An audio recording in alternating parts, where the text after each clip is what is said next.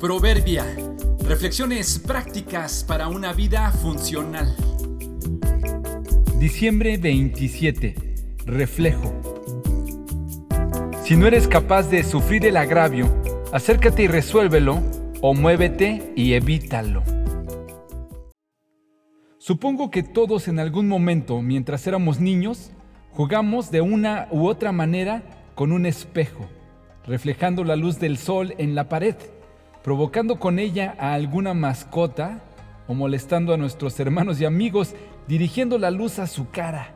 Si nuestros padres nos sorprendían haciendo esto, seguro nos reprendían diciendo que tuviéramos cuidado de no dirigirla a los ojos. En un descuido, más de uno desobedecía y fastidiaba a los demás. De adultos ya no volvimos a jugar con eso, pero seguro te ha sucedido que alguna vez sentado o parado en algún lugar, alguien se pone junto a ti y usa algún espejo o incluso un teléfono móvil y el reflejo de la luz del sol que da en la superficie de estos te da directamente en la cara. Reaccionas inmediatamente y pensando que es con intención, descubres que la otra persona a tu lado o frente a ti ni siquiera sabe, no se ha dado cuenta que está reflejando la luz en tus ojos. ¿Qué se hace en un caso así cuando el reflejo de alguien te molesta? Puedes enojarte y soportar su descuido. Puedes esperar a que se dé cuenta, reaccione y te pida perdón. O bien, puedes dirigirte a la persona y hacerle notar de alguna manera que su reflejo te molesta. O sencillamente puedes moverte un poco de donde estás para que la luz no te moleste más.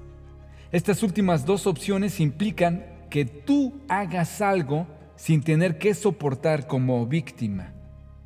Esto de la luz molestando en los ojos es un ejemplo simple y tonto comparado con otras situaciones mucho más complicadas, pero ilustra el proceso para resolver esas molestias que otros nos causan. Quizá alguna persona está haciendo, está diciendo algo que te molesta y en su proceder ni idea tiene de que te ofende. Quizá te pasó por alto y no te consideró. Tal vez su actitud o incluso su brillo te incomoda.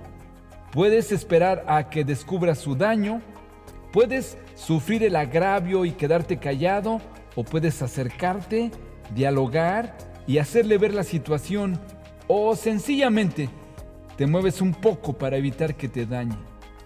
Si cruzas la calle en una esquina con la señal en verde de tu lado y ves venir un auto a toda velocidad, puedes suponer que viéndote se detendrá o puedes hacerte a un lado y evitar que te arrolle.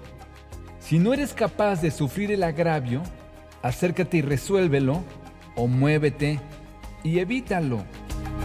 Si tu hermano peca contra ti, ve a solas con él y hazle ver su falta. Si te hace caso, has ganado a tu hermano. Mateo 18:15